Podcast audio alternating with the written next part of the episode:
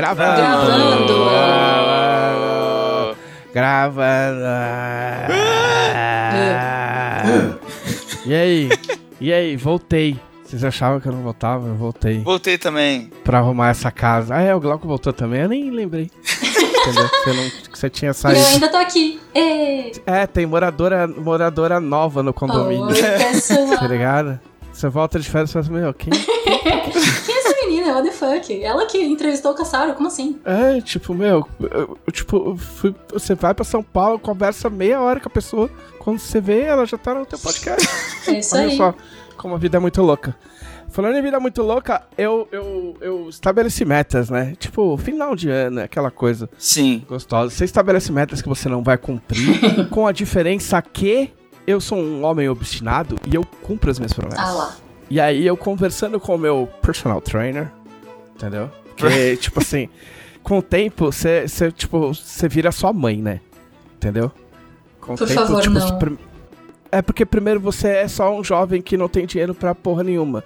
De repente você vê, você é um velho que tá, tipo, fazendo aula com o personal trainer. Ah, mas ainda não é Pilates, né? Não, Pilates não. Eu, eu faço musculação, eu puxo ferros. Na verdade, eu faço o que ele fala pra eu fazer. entendeu? Se ele falar, ah, meu, deita aí, balança a perna, eu balanço a perna. Reclama eu, um- eu pago um personal trainer pra não ter que pensar. Porque eu descobri que um dos grandes problemas de academia é você ter que, além de você se mover de casa pra academia, é você ter que perceber que você tá na academia e pensar o que você tem que fazer. Aí eu pago ele pra fazer o trabalho mais pesado, que é pensar. Ele só fala, tipo, levanta, eu levanto. Faz abdominal, eu faço abdominal. Se eles falar pra pular da ponte, outro. você pula da ponte? Eu pulo, É lógico. isso. Eu vou pular e vou sair forte. Sair mais forte da experiência. Só o fato dele falar, né, já define os É. músculos. Porque, pelo que eu pago pra ele, ele tem que saber do que ele tá falando. Sim. Sim, Entendeu? com certeza. E aí, o que acontece? Eu pedi pra ele, falei assim, ó, eu tô curtindo, pô, a gente com- completamos aí um ano, né? Bodas de halteres de um quilo, um ano de academia. E aí eu falei pra ele, falei assim, pô, eu tô, meu, eu tô bem contente e tal, não sei o que, meu, eu queria perder mais barriga, né? Aí ele falou, ó, então o negócio é o seguinte, mano, se você parar dois meses de tomar refrigerante, ele falou, você perde metade da sua É barriga. verdade. Pô, eu me lembro disso quando. Acho que quando tu começou. Ah, então, aí eu falei, é mesmo, é mesmo. Ele falou, é mesmo, é mesmo. Aí eu parei. Entendeu? E aí estamos prestes a completar aí dois meses. Dia 8, completamos dois meses que serão estendidos pra três, que eu já resolvi. Olha só. Mas aí eu tava contando pra minha terapeuta, aí eu falei, pô, mas às vezes, né, dá vontade de tomar um refrigerante. Não tomei nenhuma vez, mas dá vontade e tal. Ela falou, quando você tiver vontade, sabe o que você faz? Compra água com gás e espreme um limão. Faz uma água. Como é que é o nome disso? É água sabore, sabo- saborizada? Não, água saborizada é outro rolê. Eu tô tomando, inclusive, minha, meu, meu, minha limonada com gás. E é bom, eu tomo sem açúcar. Olha. Olha só. Eu não gosto de refrigerante porque eu não gosto de coisas gaseificadas. Então eu não bebo nem refrigerante Nada, e nada, acho nada. água com gás nojento. Não, eu não também gosto de não água gosto. com gás, mas a água com gás com limão, porque eu aprendi a tomar limão espremido com água sem açúcar, sem nada. Aí fica bom. Ah, é, fi- Eu não gosto da fica. textura do, do gás. E cerveja eu prefiro Aham. chopp, porque tem menos. Chopp tem menos gás. Tem, porque a pressão Eu- faz. Tô chocado. Como é que faz a, como é, como é que faz a pressão? Não, não, já foi. é espontâneo, não tem repetições. o, o Adonias pode repetir pra gente. Não faça isso, Adonias. É crime. É, tá. É. Não, então, mas é. Mas assim, é pra matar as lombrigas, como diria. Como diria minha mãe. Entendeu? Quando você tá com muita vontade de alguma coisa. O Glauco fez uma cara de quem nu- nunca falaram isso na tua É, família. nu- nunca falaram. Não? Não, mas. Tipo, ah, você não. Você fica nunca com teve com com muita lombriga? vontade. Oxi. É? Estranho. Você fica com muita vontade de comer alguma coisa, não fala assim, ah, vai dar lombriga no ah, menino. tá. Não, sim, sim. Então- É, ok. Tá, Ou quando tá com muita fome também. Isso, tipo, isso é fome mais comum. descabida. É, e pra matar as lombrigas, você toma um, uma aguinha com. Você cede e as suas, seus desejos carnais. No meu caso é chocolate. Puta, chocolate é foda. Nossa, chocolate. Meu Deus do É céu. que doce é, fo- é assim, ó, eu não tenho vontade de comer nada durante o dia. Agora, de noite, meu amigo. Porque. Cara, também sou assim. Então, mas aí eu falava, eu falava assim, porra, mas eu fico muito ansioso à noite, né? Por isso que eu como pra caralho. Não é por isso. É porque eu janto às 8 da noite e aí, em vez de dormir às 11, eu vou dormir às 3. Aí é óbvio que você tá com fome duas e meia da manhã. É, Claro. ah, o teu corpo tá assim, ué, Né? ué, que que tá, tá faltando Você- alguma coisa. Continua Colocando funcionando. assim parece trivial. Né? E já que a Rita tá aqui, eu não lembro se eu já falei isso, provavelmente eu já falei isso. Mas é que o Vitor Luck lembrou disso no Twitter e eu fiquei com isso na cabeça. Porque quando ele veio aqui, em- aqui em Porto Alegre, eu tive um, um pensamento aleatório. Você já viu, tá ligado? Quando você, você tá sentado no sofá, né? Aí você levanta e faz. E aí você levanta. Sim. Uhum. E tu começa a fazer isso depois de uma certa idade, Não. né? E aí eu falei pro Vitor Luck, eu falei, Vitor, sabe o que eu percebi? Você não precisa fazer esse barulho. Porque você não tá sentindo nada de errado. Não, você não tá sentindo dor, Você você não tá precisa cansado. externalizar faz- a frustração de ter que ir contra a ação da gravidade. Mas é que às vezes, tipo assim, não É. tem. Tipo, porque eu, ele até me perguntou, ele falou assim: ah, pô, você você parou mesmo de fazer o barulho. Porque eu falei pra ele, eu falei assim, cara, é uma coisa que a gente resolve fazer. E aí é só parar. E aí, de fato, tipo, você para de fazer, você não faz mais. Sim. Ele perguntou, pô, você não faz mais mesmo? eu falei, eu falei, olha, quando eu tô muito cansado da academia e qualquer coisa assim, aí beleza, você tá sentindo uma dor muscular. Mas, tipo, no dia a dia, eu acho que não. Entendeu? Justo. Pior, pior que eu comecei a fazer esses barulhos também, de, eu acho que de uns dois anos pra cá. Eu não fazia, não, eu só levantava normal. Agora qualquer coisa que eu fazia, eu fazia assim. Então, mas Aí, tenta, levanta. mas tenta um dia não fazer. Porque isso é um- é, um, construto social na sua cabeça, cara. Mas o que acontece é que minhas juntas guardam muito ar. Então sempre que eu levanto, eu faço clec, clec. E É. são as minhas pernas, eu não tenho escolha. Ah, mas o Cleck eu acho ok. Tu é crocante, é tipo, tu é crocante, a gente chama aqui em casa isso de ser, co- ser crocante. Caralho, meu joelho ele parece um casca de ovo. Assim, parece- Nossa. sem zoeira. Você põe a mão assim, ó, você sente o bagulho fazendo. O meu não dá pra sentir, mas é tipo, todas as minhas juntas acumulam gás e eu estralo e é. Se eu bebesse refrigerante, talvez fosse pior, não, gente, mentira. Podia sair voando daí. Talvez, tipo o padre do balão. né?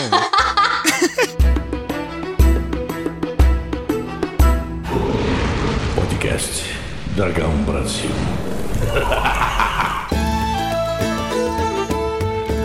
Olá, este é o podcast da Dragão Brasil, a maior revista da RPG e cultura nerd do país. E... Hoje estamos aqui com Glauco Lessa. Qual é? Ah lá, puta, é o pior que, mano, agora você fala qual é e fica esse espaço vazio de som Sim. e eu já completo com a montagem do Adonis, Sim, mano. cara, é uma obra-prima. Se a gente tivesse nos anos 80, tipo, você podia ficar famoso e você acabar gravando o rap do Coé com o Gugu Liberato, tá ligado? E Uau. ia me tornar o MC Coé, porque o funk né, teve uma época que o cara, o cara tinha uma música e o nome dele artístico era o nome da música, tipo o MC Creu, que tinha a música Creu. É É verdade, verdade. é verdade. E até a música Você consegue Coé. lembrar de bate-pronto, assim, alguns outros exemplos? Não. Pô, pior que não, mas tem, mas tem. É porque o Creu acho que foi o mais famoso. Pior que não, acabou a pauta. Um abraço. Esse foi o podcast da Dragão Brasil. né? Mas é porque o MC Creu é o mais famoso que, que é esse lance, assim. Mas tinha outros. Não vou lembrar também. Estamos aqui com Rita Isaka. Oi, Ei. pessoal! Aqui é Rita Isaka e eu vim aqui falar de várias coisas, porque eu sei várias coisas sobre várias coisas que eu vim falar aqui. É. Exato. Quanto mais coisas a pessoa sabe e a pessoa fala, mais chances ela tem de aparecer no podcast. Ah lá, então eu vou aparecer aqui pra sempre. Moro Já aqui. era. Fiz, a minha, fiz meu cafofo. Tem uma caminha ali do lado. Vou levar atrás a minha gata. Uma caminha, uma gata, uns mangá. Exato. E é isso. O que mais alguém precisa? Nada. Ah, comida às vezes. Comida. Comida é bom. De vez em quando, né? De vez em quando. Muito bem, vamos então às notícias.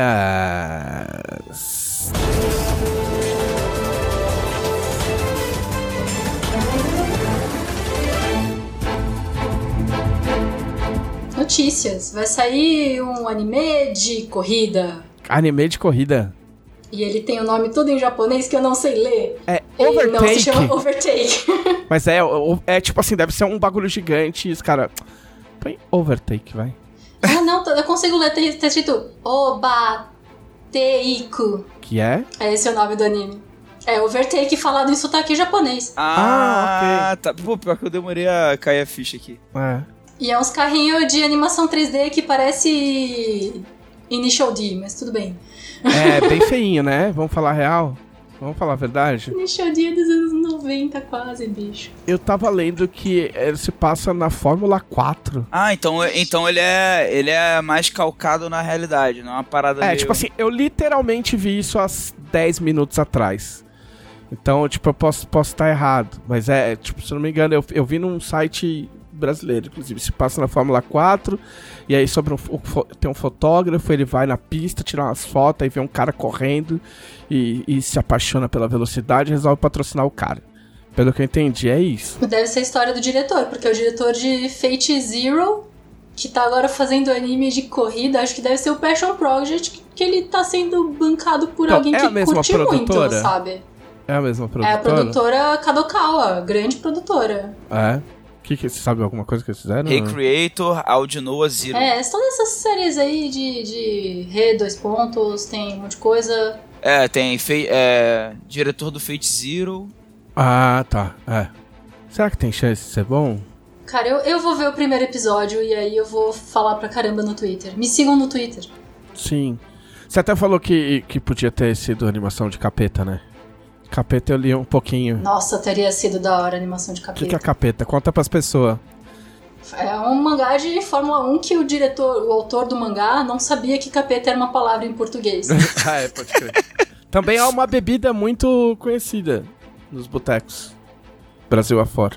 Mas o. Cara, o capeta é um mangá de 2000.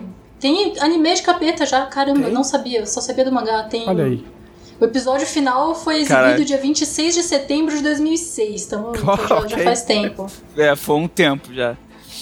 Mas capeta começa no kart, né? Sim, capeta é toda a jornada do, do pilotinho indo do kart até a Fórmula 1. É, eu, eu, dei uma, eu dei uma espiada no mangá, bem de leve.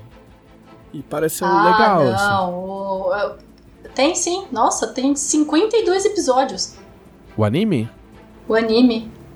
E foi exibido em Portugal.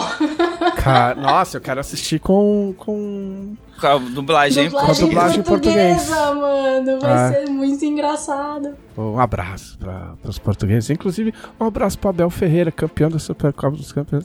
Enfim, Palmeiras campeão. Enfim. Só um detalhe, só. É... Mas enfim, é, eu acho que vale a pena dar uma espiada, né? Porque não é todo dia que aparece um, um anime de corridinha. Mas eu já vi um mangá de corrida que era muito bom, que ele É. na verdade é corrida de moto. Mas todos os lances inter- que eu gosto de corrida de Fórmula 1 estão nesse mangá, que se chama Topo. Tá. Porque ele é, o- é topo é como os japoneses. O sotaque japonês das palavras em inglês são muito esquisitas. Então Ah. topo é meio que um trocadilho pro top. Ele é o top runner. É um, que- é um, nossa. um anime top. É. É o anime top, exatamente. Anime topzera. Topíssimo. É. Topo. É, não, é porque assim, eu tenho uma, eu tenho uma ideia atualmente impraticável que, que envolve carrinhos de corrida e mangá. E deve ser terrível, cara, pra você passar. Porque fiquei- uma das coisas que eu fiquei pensando, eu falei, cara, e pra você passar, tipo, meu, uma corrida, tá ligado? Tipo, você mostrar uma corrida no mangá. Aí você imagina um lance meio Fórmula 1, tipo assim, que são várias corridas. E aí, tipo, várias temporadas, aí é a mesma pista, tá ligado? Aí você tem que, meu, é meio pesadelo, saca? É o atual pesadelo. Mas ao mesmo tempo tem um mangá de bicicleta, que a corrida é basicamente subir a montanha de bicicleta e ele tá rodando aí já vai fazer 20 anos o mangá de bicicleta, que é o Yoamusha Pedal. Então, mas várias montanhas diferentes ou só ou, ou é sempre as mesmas montanhas? Tá na mesma montanha já vai fazer uns 10 anos.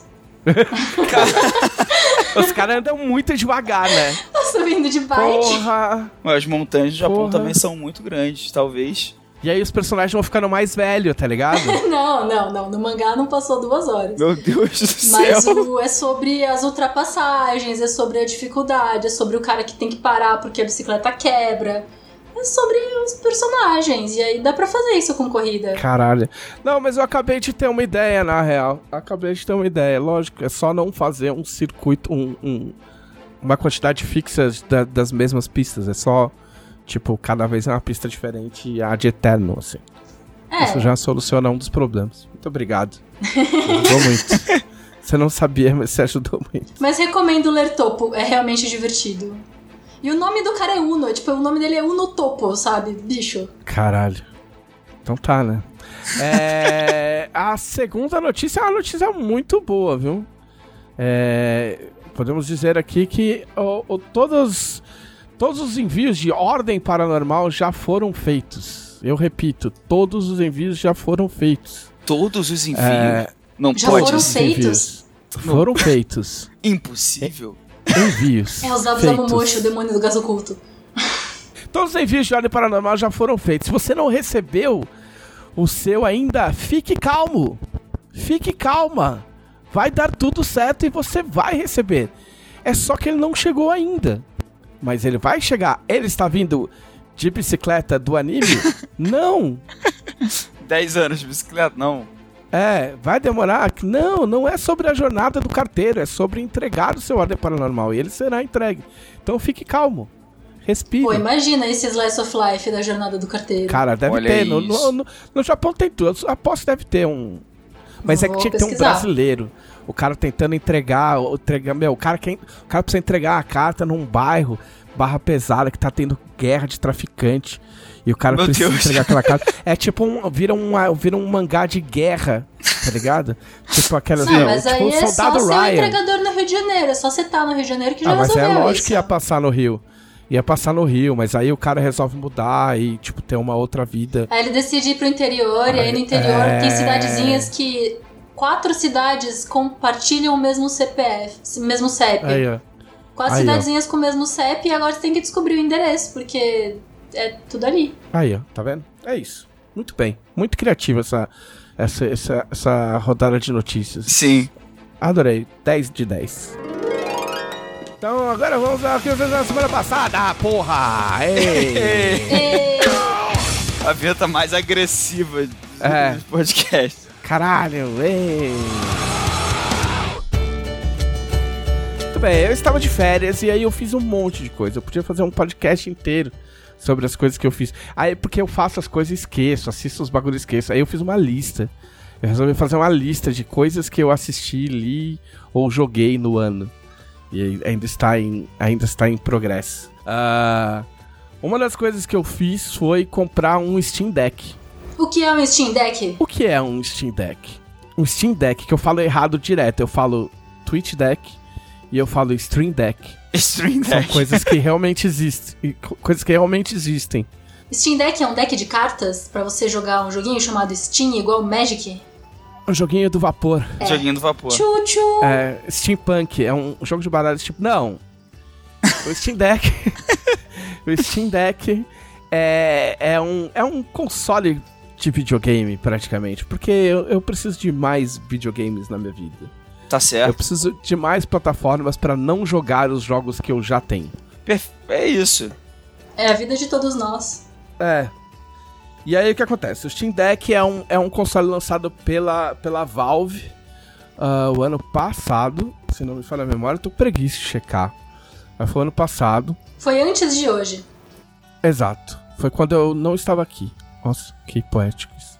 Nossa, me lembrou o, cara do BBB lá, o, o Fred Nicassi. Você É, tem foi. sangue de Maria Bonita. Sim, é. É... Não, enfim. é Foi um- ano é um passado console mesmo, lanç- confirmei aqui. Ano passado. É. Eu- Eu tava com a impressão que tinha mais tempo, mas foi ano passado mesmo. Não, eu, eu, eu achei que era. achava que era menos, na verdade. E aí, assim, pra de ninguém, a Valve é a dona da Steam e é, como eu escrevi na minha resenha, é a, é a produtora, a resenha que vai sair na Dragão Brasil de fevereiro. É, é, uma, é uma desenvolvedora que hoje em dia é mais famosa por não ter feito Half-Life 3 do que por ter feito Half-Life 1 e 2. Sim. Eles são donos da Steam, que é a maior plataforma de venda de, de, de jogo do, do, do mundo, imagino eu. Ah, eles já tinham tentado fazer um console um tempo atrás, que eram as Steam Machines, que nada era mais era do que um, um PCzinho que você botava na tua sala ah, pra você jogar os jogos de PC. Não deu certo, tinha um controle meio esquisito. Não, mas blá, ó, blá, quando eu blá. penso num console, eu penso num console tipo o Xbox ou o PlayStation, porque você liga ele na TV e aí você joga os joguinhos dentro do negócio na TV. Mas o Steam Deck Exato. funciona mais tipo o Nintendo Switch, né? Ele é um portátil que Então. dá pra ligar na TV também. Então, ele é. ele- então, ele é, ele, é, ele é mais que isso e é mais complicado que isso. Porque tipo, não dá pra encarar o Steam Deck como um Switch. Ele é um portátil com uma tela bem grande, ele é maior que o Switch, ele é mais pesado que o Switch, mas ele é bem mais cômodo que o Switch. Uh, além dos botões normais, ele tem é, dois trackpads, um de cada lado, que era uma coisa que já tinha na Steam Machine, no controle da Steam Machine, que dá pra você usar como, como mouse. É, você passar isso o dedo ali, funcionar como mouse, que é bem Nossa, legal. que prático. Ele tem até uma, um- uma resposta tátil que parece que parece a, tipo, parece quando você usa a rodinha do mouse e você faz assim e ela continua rodando. Você sente, se você passa o dedo assim rápido, você sente como se estivesse rodando. Assim, é muito legal. Ah, ele tem mais quatro botões atrás dele. E aí você pode programar esses botões do jeito que você quiser. Então, assim, um jeito de usar o Steam Deck é esse. Você compra, você tem a sua biblioteca da Steam. E esse é o grande pulo do gato, porque apesar de você não ter o Steam Deck, você já tem uns 200 jogos pro Steam Deck. Porque você já comprou jogo de PC durante todos esses anos. Ah, sim. é. A minha conta tem 16 anos, eu tenho, sei lá, 350 jogos. Então o que acontece? Você é um, é um console que você compra, você, ba você baixa seus jogos da Steam, e aí você joga seus, seus jogos da Steam no sofá, e depois você pode continuar o mesmo jogo no teu computador. E é isso, isso. Essa é, essa é a proposta mais básica. O segundo nível da proposta é, você pode plugar ele numa TV, usar o seu controle Bluetooth e jogar com mais, até com mais pessoas, como se fosse um console, como se fosse um Xbox, um Switch, etc. Uau. Você não precisa, em teoria, você não precisa de uma dock pra fazer isso. A única coisa, você pode usar o- a entrada USB-C e usar um conversor para HDMI. E aí você usa esse cabo, pluga na TV e acabou, sem dock, sem nada. Por Nossa, que, que você precisa da dock? Porque com a dock você tem mais entradas, se você quiser entrar com cabo, e você aí você pode usar ele plugado na tomada, o que é bem útil, como veremos logo mais. Entendeu? Aí ele funciona exatamente como um Switch. É, eu não lembro quanto custa essa dock, provavelmente eu vou comprar, mas existe, existe tanto a versão normal da, da Valve como os similares chinesas. genéricos. É. Então esse, esse é o nível, o nível básico. Aí o que acontece? Nesse nível, você, você não vai poder jogar todos os seus jogos da Era o que eu Steam. ia perguntar, porque os jogos da Steam são otimizados pra PC. E o teclado tem muitos botões. Tem, tipo, o É. alfabeto inteiro, plus números, plus. S- ah, É. Caracteres não alfanuméricos. Mas os seres humanos costumam ter em média 10 dedos. Pois é. Então, aí o que acontece? Ele tem, ele tem o teclado interno dele, né? Pra você, quando você tiver que escrever alguma coisa. Você pode usar um teclado Bluetooth ou, ou plugar o teclado. Você pode usar um mouse também. É, daí a dock, se você usar a dock, você consegue plugar ambos e usar. Ah, E alguns jogos. Alguns jogos. Na verdade, assim, é, vários jogos você, você pode optar pelo layout da comunidade. A comunidade cria layouts de, de, de controle. Tipo, umas coisas muito doidas, porque ele tem giroscópio e tem o trackpad. Então, meu, os caras fazem umas configurações para jogo de tiro muito loucas, assim. Então você pode baixar um layout da comunidade que facilita para você jogar. Mas esses jogos, é, eles dividem os jogos. A classi- eles têm uma classificação de jogos na Steam. Que é entre, tipo, verde, que é tipo, beleza, vai lá, joga, é só, meu. Ligou, já era, você consegue, os, os controles funcionam, tá tudo certo. Aí tem o, o playable, que é tipo o jogável, que tipo, dá pra você jogar, mas em algum momento você vai precisar dar um input diferente com o teclado, ou pode ser que algum comando você tenha mais dificuldade. E isso tudo tá tudo descrito na loja da Steam. Tipo, não tem nada. É tudo muito transparente, assim.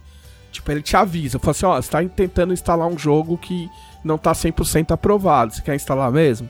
E aí tem os que não são, os que eles não analisaram ainda, e aí não dá pra, não dá pra saber. que teoricamente não dá pra jogar. Você pode tentar abrir qualquer coisa dentro do seu, do seu Steam Deck, entendeu? Porque o que que rola? Aí tem a outra parte que é, ele não é um console, ele é um PC rodando Linux. Ele roda, Ah! roda dois sistemas operacionais, ele roda um Linux e um SteamOS. O SteamOS é o que dá a cara de console. Você buta ele, ele entra no SteamOS. Só que se você escolher botar no modo desktop, ele vai botar num Linux normal, entendeu? Sim. Entendi. E aí os jogos funcionam porque existe um, um- é, eu não sei, eu não sei qual que é o nome exato pra isso, mas existe um troço que é o Proton, que é o bagulho que faz com que o Linux entenda os jogos de PC e você possa jogar os jogos da Steam usando o sistema operacional Linux. certo? Ah, tá. É porque normalmente um jogo de PC não roda no Linux. É, a não ser, a não É, ser jogos mas- que já façam pensados É. pra isso. Mas usando esse Proton, ele roda. Sim.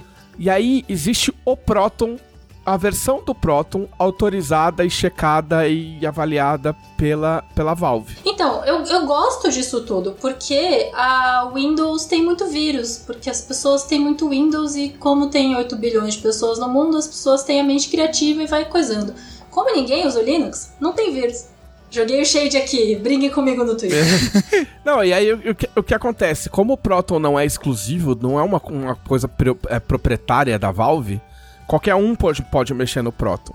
Então, aí se você for pro, tipo, mais fundo no buraco, você pode entrar no Linux, é, baixar um, plugin lá, uma parada, que aí você pode baixar outras versões do Proton, que são mexidas por pessoas da comunidade. Então essas pessoas mexem no Proton e aí checam os jogos e aí existe um, um site chamado ProtonDB, que é o Proton Database. E no Nossa, Proton Database existe uma, uma qualificação secundária que mostra como ele funciona usando o Proton customizado. Então, às vezes, um jogo que tá como não jogável na loja da Steam, na Proton da- da- da- Database ele mostra que dá pra jogar.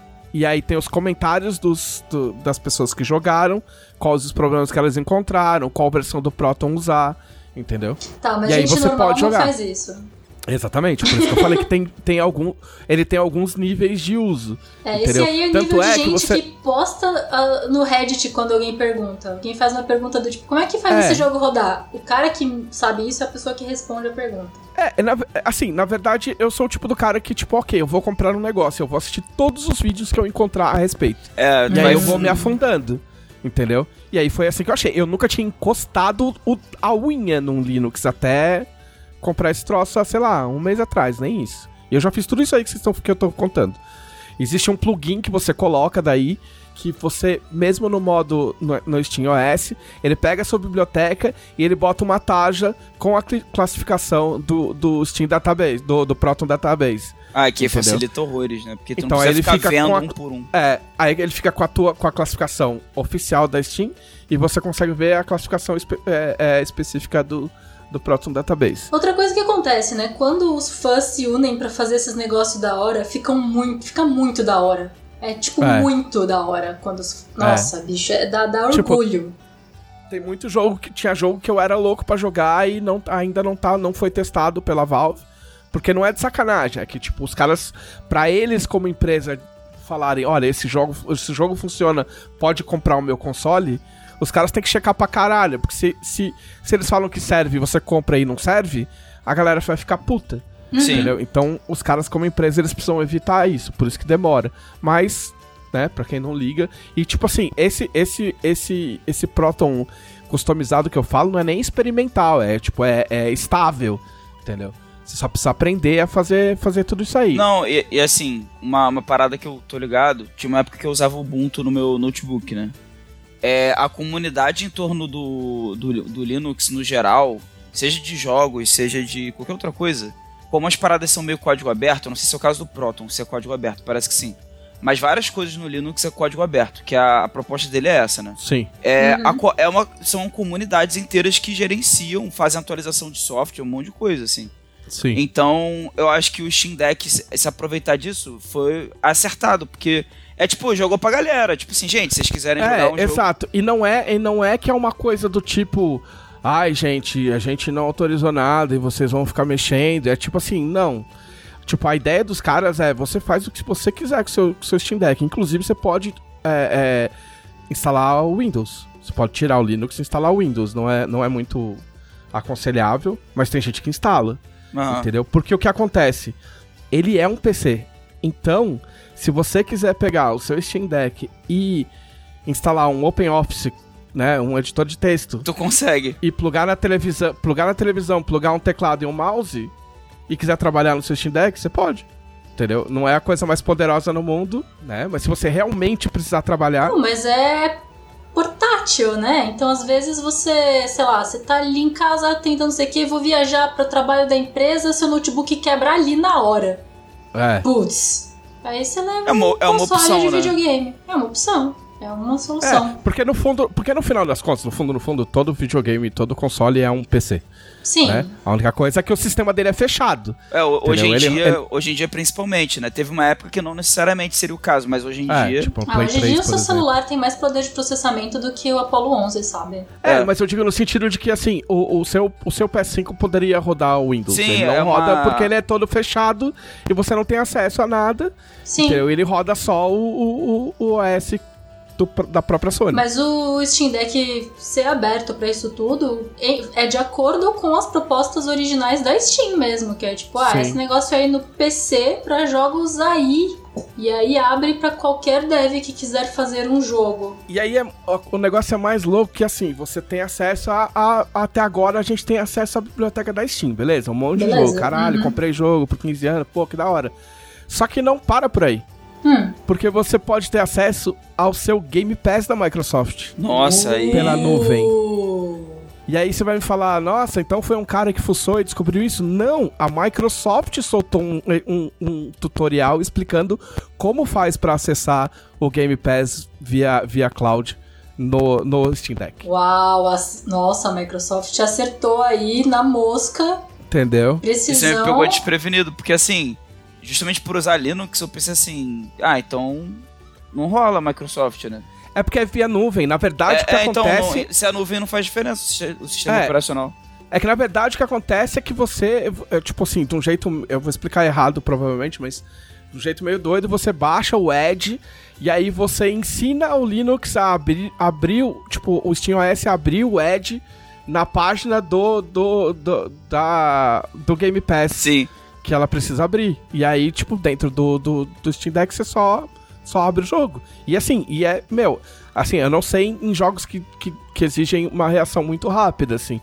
É, mas todos os jogos que eu, ten- que eu testei funcionaram, tipo, lisinho, tranquilaço, assim. Que da hora. Muito foda. E dá pra fazer isso também com a Epic Store, eu não tentei, mas eu sei que dá pra fazer. Ah, tem um sistema mais maluco aí que dá pra fazer. Dá pra fazer. Como é que fala? Ah, jogar remoto o PlayStation 5, que eu já vi que tem tutorial. Eu não quis fazer porque é mais complicadinho. Eu Mas imagino dá. que tenha como, porque o, o lance do remoto do PS5 é pro PC. Então, se, se É. o Steam Deck consegue fazer coisas que daria pra fazer num PC, com certeza tem um jeito, então, também. É, Mas não foi a Sony que anunciou que dá pra usar, é né? exato. É. E aí, e aí a pegada é porque porque a, por exemplo, a eu sempre esqueço a, a GeForce, né, que faz as placas de vídeo. É, É. a a Nvidia. É a Nvidia. É, né? Nvidia. Eles tinham lançado um desses portáteis que é tipo assim, é um portátil que que que acessa a internet e você joga via nuvem pelo serviço deles. Saca? Saquei. E é um bagulho que tá morrendo, porque, tipo, porque você vai comprar isso, você pode comprar o Steam Deck. Uhum. Entendeu? E aí, tipo, co- correm boatos de que os caras vão liberar um jeito de você jogar o acervo deles via Steam Deck. Porque daí o Steam Deck vira um, um, um aparelho em que você assina vários serviços de game Sim. e acessa todos por ali. O que Putz, é, que tipo, é da incrível. hora, bicho. Sim. Não, isso, isso é foda. Isso é foda. Agora tá não é ligado? o jogo que é, tem o mesmo jogo em várias plataformas. São várias plataformas que são acessadas pelo mesmo controle, aspas. Sim, se, se funcionasse assim, se funcionar assim, se for realmente por esse caminho, porque tem gente começando a achar que o caminho pra console é esse, entendeu? Uhum. Tipo, é muito louco. Eu, eu adoro essas coisas que tem muito potencial, que você pode fuçar e fazer não sei o que, e dar linha de comando, mesmo que eu não saiba. Eu gosto de aprender, fazer e ver, o- ver o bagulho funcionar. Ah, lógico que nem tudo, nem tudo são flores, né? É, ele é bem caro.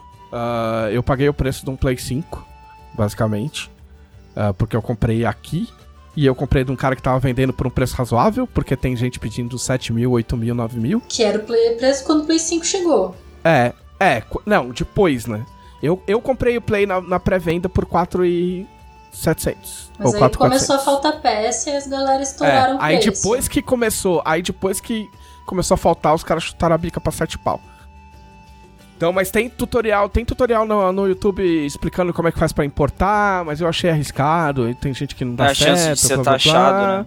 É, se Ah. você realmente quer comprar, o esquema é comprar o de 64 GB, que não é nada, mais você pode comprar um, um, Foi o que eu fiz. Eu comprei um de 64GB e aí comprei um cartão de memória de 512. E aí ele funciona normal, porque o, o acesso dele do SSD ou do, ou do cartão de memória você não percebe diferença. Tem gente que compra é, SSD novo, porque também esse, esse é outro negócio deles. Tem um site na gringa que chama iFixit. Sim. E eles fizeram uma parceria e todas as peças do Steam Deck estão liberadas lá para comprar, qualquer coisa. Joystick, tela, bateria, tudo que quebrar você pode comprar de lá e, e, e arrumar. Entendeu? Então tem gente que customiza já o, o, joystick, tem gente que troca o, troca o cartão de memória. Eu não quis arriscar abrir e, e acabei comprando só um, só um cartãozinho mesmo.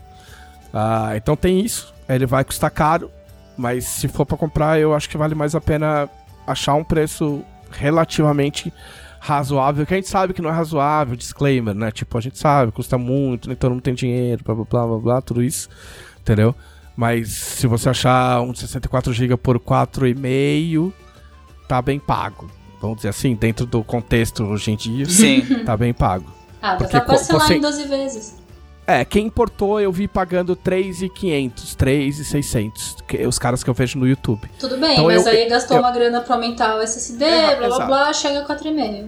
É, tipo, aí você vai comprar 4,5, você vai gastar mais 500 no cartão de memória, vai acabar saindo por 5 conto. Mas enfim, você paga pelo seu estresse ou não. Se você tem paciência, quer fazer a importação, não tem, não tem ansiedade, blá blá blá, meu, é o esquema.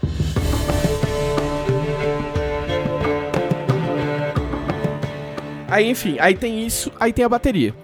Hum. A bateria dele é curta. Se você, por exemplo, vamos supor, a sua ideia é: vou viajar para a Europa e vou passar 7 horas num voo. Ou nem sei quanto tempo. 8 horas, 12 horas num voo. Vou passar a minha viagem inteira jogando God of War. Não, não vai. Pô, é, vai. Você vai passar, você vai passar uma hora jogando God of War, se você der, tipo, na sorte, assim. Então o que acontece? Plugado na tomada, você joga quanto você quiser.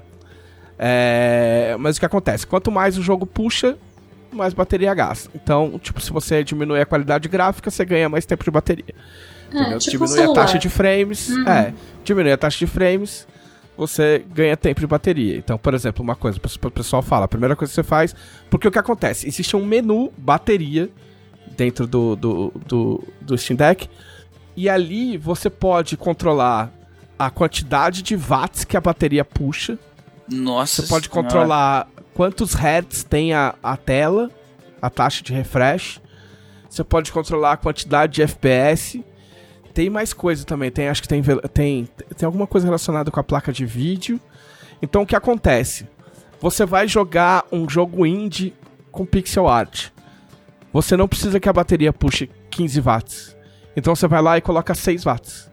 Ah, ela vai puxar menos watts, você vai ganhar mais tempo de, de, de jogo. Existem guias na internet de caras que testaram e falaram, ó, oh, esse jogo você coloca esses settings aqui, que você vai ganhar X de bateria. Então tem isso, tipo, você. Mas assim, eu não esperava nada muito mais que isso. Aí você vai falar, nossa, mas com sorte você, eu, vou, eu vou ter 5 horas de jogo. Eu falo, cara, você não joga 5 horas. É, seguido. No avião, talvez, mas sim. É, numa, numa não, viagem, mas, no avião e é... tal. Mas mesmo assim, a, a, o exemplo do avião, eu tava pensando aqui, hoje em dia avião tem tudo carregador também. Na gringa o pessoal recomenda comprar. comprar. Como é que chama aquelas porra? Uma bateria externa. É, é, tipo um power battery bank. pack da vida. Um power bank, isso. Comprar power bank, aí você pluga nele e, e ganha mais tempo. Entendeu? Só que existe uma coisa no Brasil que é: nenhum portátil é portátil. É, Porque ainda, você não vai sair de é. casa, é. pegar o busão e ir jogando seu God of War, o seu. Não, desculpa, eu ia pra escola e aí a minha mãe tinha uns horários lá que ela levava uma meia hora para conseguir me buscar. Então eu entrava na biblioteca da escola e ficava lá jogando Game Boy antes dela chegar. Olha só, eu usava o meu portátil de forma portátil. Ah, mas aí depende de quanto o portátil custa. Meu Game Boy Color que eu ganhei de presente, então ele foi de graça. Aí, ó. Então ele Zero não custou reais. nada, você não tava arriscando nada, entendeu? É... Então, a real é essa, você não vai sair pra lá e pra cá com o teu, Steam, Deck. Steam Deck. Você vai acabar, é tipo, ele serve, ele vira um portátil, porque pra que que eu uso? Eu falo, meu, às vezes eu passei o dia trabalhando no computador, eu quero jogar, mas eu não quero ficar na frente do computador. Então eu sento no sofá. É a parada que eu tenho com jogar em computador, é essa. Que eu canso muito de ficar no computador. Então, só que aí a moral é. você pode jogar no sofá enquanto tá passando o Big Brother. Você pode botar um fonezinho da hora e ficar jogando enquanto sua mina tá fazendo outro bagulho, tá ligado? Você pode jogar enquanto tá passando futebol. É, que é a proposta original da Switch, né? Você pode jogar na sua sala com a sua família do seu lado. É, exato. Entendeu? Tem essa vantagem. E outra, cara, a Steam tem jogo a 30 reais, 20 reais, 10 reais, 25 reais, 60 reais, 80 reais, 100 reais. Numa época em que um jogo de Playstation custa 350, 400, 450. Uhum, verdade. Entendeu? Então, se você consegue pegar essa, essa diferença aí, tipo, se você quer jogar, tipo, sabe, é, é- essa. Você mata toda uma, uma faixa de jogos, por exemplo, você, você- o, teu, o teu PlayStation acaba virando um, um console para exclusivos. Ou para jogos que você realmente quer jogar numa tela grande, sentado no sofá e etc. Mas os joguinhos mais, mais básicos, assim, os indies, por exemplo, você vai pagar 10 contos, você não vai pagar 200. Entendeu? Uhum, total. Sim. É. É, mas pergunta, eu tenho uma pergunta. Pode falar. Você acha que o Steam Deck está vendendo bem lá fora? Porque aqui no Brasil é todo mundo quebrado. Eu, então, eu- de, de verdade eu não pesquisei, mas eu ouvi falar que sim. Ok, dado isso, você acha que o Steam Deck 2.0 vai ser melhor? Cara, eu sei que eles tinham falado alguma coisa. Eu, eu, eu acho que eles falaram que não é pra já. Mas eu acho que o cara falou que se, se fosse mudar alguma coisa, por exemplo, eles mudariam a bateria. Tá ligado? Ou alguma coisa na tela no máximo, saca? É. Mas eu, eu não acho que faz parte da política dos caras tornar obsoleto o teu aparelho tão já. Porque o que acontece? não, saiu não, ano não. É passado. tipo, daqui 12 anos vai sair o Steam Ah, Deck sim. 2.0 com uma bateria melhor e, sei lá, Ah, sim. É que depende. pra, É, pra HDMI. É que depende do nível de resposta, né, da galera, assim, a- a- no longo prazo. Porque agora eu acho que a resposta foi boa, porque ele saiu ano passado e até outro dia, até o começo do ano, ele tava só, só a partir de reservas. Tinha que reservar e eles enviavam. Agora eles começaram, agora dá pra comprar sem reserva, mas eles não enviam pro mundo todo. É tipo meia dúzia de país, entendeu? Então, tipo, no final do ano, talvez, ou no meio do ano, é que o negócio vai entrar no mercado de verdade, saca? Aham. Ô, deu uma, deu Então- uma pesquisada aqui. É, num artigo chamado O Steam Deck não, flo- não flopou, numa tradução livre. Tá falando que ele bateu a meta de um milhão de, de unidades vendidas. Que era uma coisa assim que a, a Valve. Era uma meta que a Valve esperava pro, Ah, nice. Sim. que, que ele batesse. Isso em outubro, no caso, já do ano passado. Pô, legal. Sim. Achei todas as propostas muito interessantes, mas eu vou ficar aqui quietinha com meu Play 4 porque eu tô sem dinheiro. É, mas é isso, não é um, não é um dispositivo essencial, como não são boa parte dos dispositivos, né? Sim. Mas é um negócio que, que ele é mais legal do que eu achei que ele era. Ah, a única coisa que realmente me atrapalha, embora talvez tomara eh, isso seja diminuído, é que assim, o mesmo problema que eu tenho no Switch. Tem jogos que tem as letras muito pequenas. Tipo, Ah. muito pequenas. E aí é tipo assim, aí é um parto pra ler, pra jogar. Ah, ah, assim, contribui o fato de que eu preciso usar óculos. E eu tava com outro problema na, no- na vista tal, tipo, de alergia e tal, que eu resolvi até tratar por causa dessa porra. Mas ainda assim, ainda assim, talvez seja, se o negócio realmente funcionar, talvez seja uma nova consideração que, que, que vai ter que ser tomada em termos de acessibilidade. Entendeu? Que é, que é pensar no tamanho da fonte. Alguns jogos dá pra aumentar a fonte. Mas tem muito jogo que é muito pequenininho, assim, porque ele é feito pra uma tela grande. né? É a resolução da- do tamanho das fontes e da- das artes, da, do painel, do, do menu, é tudo pensado pra uma TV, né? É. Por exemplo, eu fui jogar The Witcher 3 só pra ver como é que ficava e tal. E, tipo, eu não conseguia enxergar os comandos. Tanto que eu nem lembro mais como é que joga The Witcher. E aí eu não conseguia enxergar os comandos que tinha que dar. E aí fiquei muito É, puto. é- e- essa é uma parada que o- os jogos da Nintendo no Switch, dá- é, eu já reparei isso, assim. Por exemplo, você pega o Zelda pra jogar, o tamanho das coisas é tudo grande, assim. Na, é causa estranhamento jogar na TV. Sei lá, tu joga o God of War Ragnarok e vai jogar Zelda. Tipo, o tamanho da, da fonte do diálogo, tudo é maior. Porque eu acho que eles já pensam assim, ah, porque quando o cara for pegar o Switch pra jogar Provavelmente a portátil... Nintendo pensou nisso.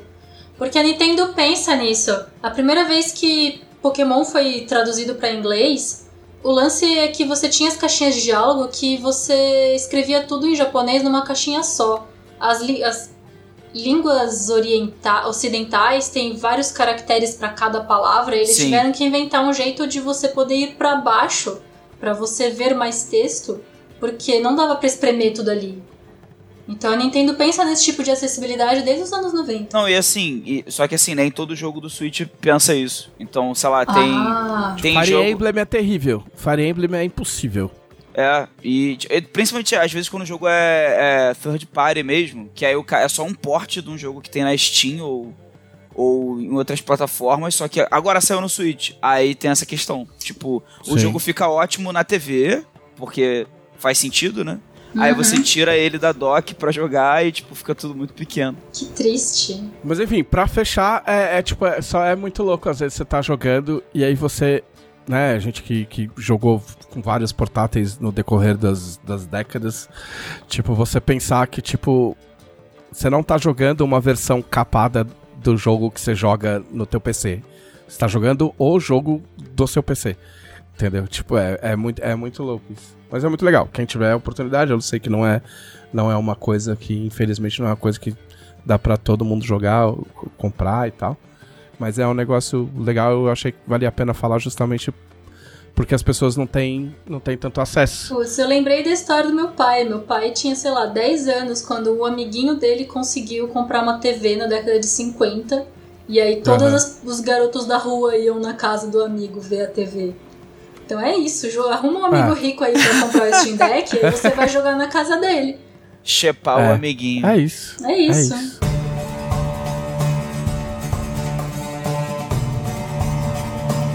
O que que você fez, Rita? Eu, é, aqui em São Paulo, lá no Centro Cultural São Paulo, estava tendo um evento de animes seinen. Olha só. E eu fui com o Thiago Rosa assistir Perfect Blue do Satoshi Kon. Sa calma, Satoshi Kon, o que, que, ele, que ele fez mais? Ele fez Tokyo Godfathers, que é um filme Tá. fenomenal. Ele fez Ohio, que é um curta de um minuto que tem no YouTube, mas tem uma Ah. qualidade horrível porque foi dado upload em 1985. Tá. Ele fez Páprica, é do Satoshi Ah, é isso que eu tava, eu tava vendo aqui Tá. se era isso. Ele, ele já morreu? Ele já morreu. Então tá, ele fez o anime que eu, que eu vi, que eu falei aqui no podcast outro dia, cujo nome eu já esqueci. Mas que é muito bom. Que é a única, eu falei aqui, é a única, única série animada que ele fez. E tem no, no, no Crunchyroll. Mas enfim, depois eu vou, eu vou pesquisar e depois eu falo pra você qual que Tá é. bom. Perfect Blue é a história dessa menina, a Miwa. Mima? Mima? Miwa? Não sei lembrar. Sou ruim nisso. A protagonista, ela é uma idol. Ela gosta de. Ela canta, ela dança, ela tem o grupinho idol dela, é, de ídolo mesmo, ídolo pop. Porque ela saiu da cidadezinha do interior pra ir pra Tóquio e virar idol, bem historinha. Aham. Só que 1997 e idols estão meio flopadas. Então o produtor dela chega e fala: Menina, você tem que virar atriz, porque esse idol não tá dando dinheiro. Aí ela fala: Tá bom. Ela sai da equipe. A equipe com a dupla entra no top 100 das músicas história e ela tá lá sozinha, conseguiu uma fala num episódio de um seriado. Nossa. E aí o produtor dela chega, não, consegui uma cena, nossa, vai ser um top, você vai bombar, e é uma personagem que sofre uma- um estupro muito sério. Nossa. E mostra a cena dela filmando o estupro e o ator do lado dela pedindo desculpa meio perto, assim, desculpa. Ela, não, não, tá tudo bem. E é visualmente violento. Caralho. Mas é tipo, ela tá lá gritando e aí o diretor grita, corta, aí todo mundo para. Tá, take dois. E ela tem que gritar Nossa. com a mesma intensidade e é, e é incômodo, mas incômodo de um jeito muito bem dirigido. E é de incômodo de propósito. E meu Deus, que filme bem feito.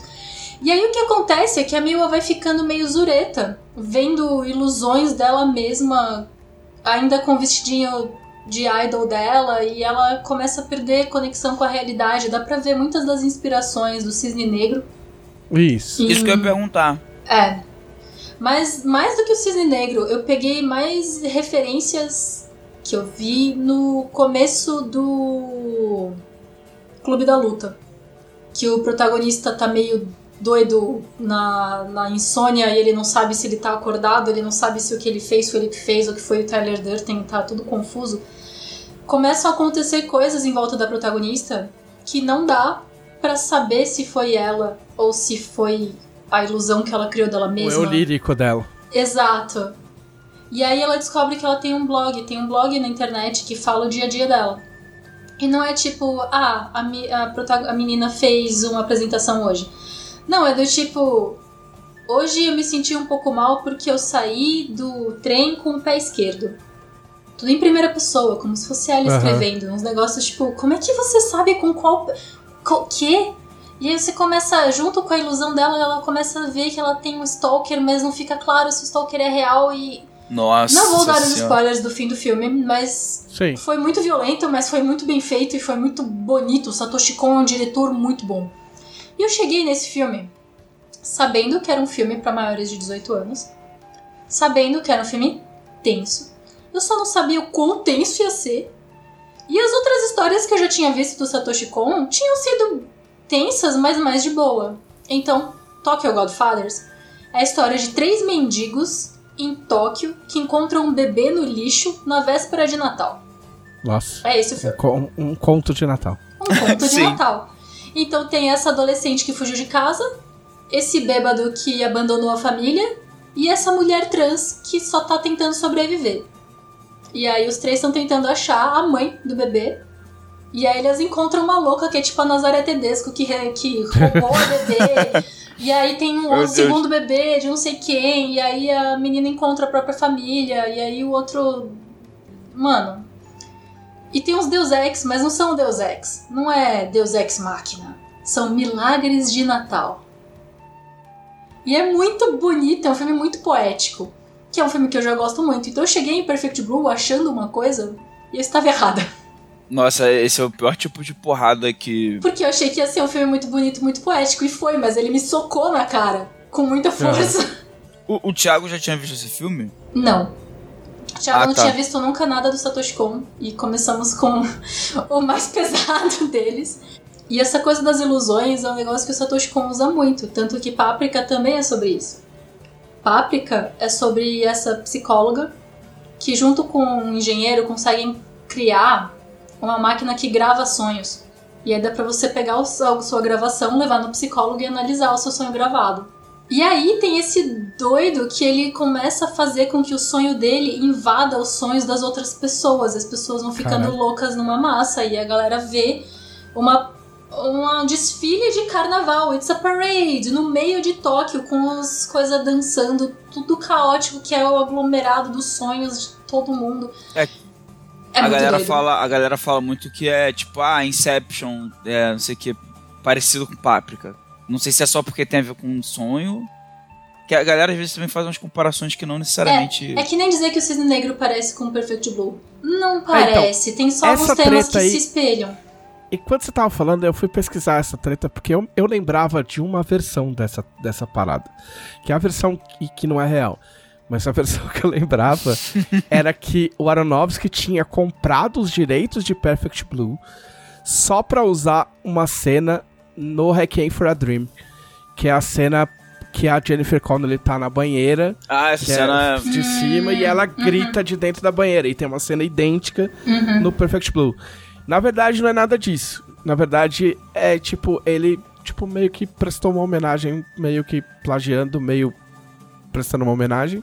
E meio que copiou a cena e mais uns outros pedaços. Isso no, no Requiem para um Sonho, que é, tipo, bem anterior, assim. É um filme pesado também, né? É. É um filme E tenso. o, e o, o Satoshi Kon não, não curtiu muito o rolê, assim. Eu não curti, eu não curti a homenagem, eu não gostei é, da homenagem. não. Ele É, achou que imagina. homenageou demais. Aí botaram os dois. Aí depois de uns anos botaram os dois pra jantar. E aí o Aronofsky saiu maravilhado, achando o máximo, blá blá blá, e o outro saiu xingando. Entendeu? tipo, nas, nas redes, assim. Então é um negócio bem confuso, porque depois tem essas coisas do. do, do cisne, cisne negro e tal. Ah, e aí, só pra, só pra completar minha, minha intromissão, o, o anime que eu tinha falado aqui é o Paranoia Agent. Que tem, na, que tem na, no Crunchyroll. É, são 13 episódios. Que é uma história maluca de um, de um moleque patinador que arrebenta a cabeça das pessoas. É, é completamente maluco, mas é muito legal. Principalmente a abertura. Se você não for assistir, pelo menos procura a abertura no, no YouTube. A abertura desse anime foi a primeiro, primeira cena de anime é, que foi dado upload no YouTube. Olha só. Paranoia aí, gente. Vou dar uma olhada depois nessa opening. Eu não lembro dela. Eu já vi, com certeza, mas eu não lembro. É muito boa, muito boa. E aí, depois de sair do filme, eu e o Thiago, a gente foi pesquisar qual é a desse título. Porque não tem nada especialmente azul. E nem filme. perfeito, né? É. E aí, aparentemente, azul tem uma conotação em japonês que significa a pureza que as idols tentam alcançar. Então, o nossa. Perfect Blue é a ilusão dela que ela tá querendo voltar a ser. Porque a ilusão fala uns negócios tipo: não, agora você é uma suja corrompida que posou pelada pra Playboy e se fez cena de estupro aí e agora você não merece nem viver porque agora quem importa sou eu. E é uns diálogos muito intensos, é um filme muito bom. Nossa. Mas Paprika é mais fácil de assistir e Tokyo Godfathers é muito gracinha. Mas eu entendo o Satoshi Kon ficar puto com todo mundo, tanto que é muito difícil de ver as coisas dele. Você não acha fácil. Não tem no Crunchyroll, não tem na Netflix, não tem na Am- Amazon, não tem na Disney. Me surpreendeu esse, esse Paranoia aí, gente, tá disponível, porque eu achei muito por acaso, tipo, procurando, tipo, a. a, a, tipo, animes de desgraçar a cabeça, que é o melhor, melhor gênero de anime possível. Sim. e aí eu Recomendo fiz uma Perfect Blue. lista. é, e aí eu fiz uma lista e achei esse aí. E meio que assisti por acaso, sem saber de quem era. A É, forma legal. de você ver Perfect Blue legalmente é você comprar o DVD ou o Blu-ray Olha só. Ah lá, porque foi lançado no Brasil. Eu tenho o DVD de Tokyo Godfathers, inclusive, obrigada Luísa, você me emprestou, eu nunca devolvi. Então, uma forma legal de assistir é ir na sua casa. Então. Tokyo Godfathers tem aqui em casa, pode vir.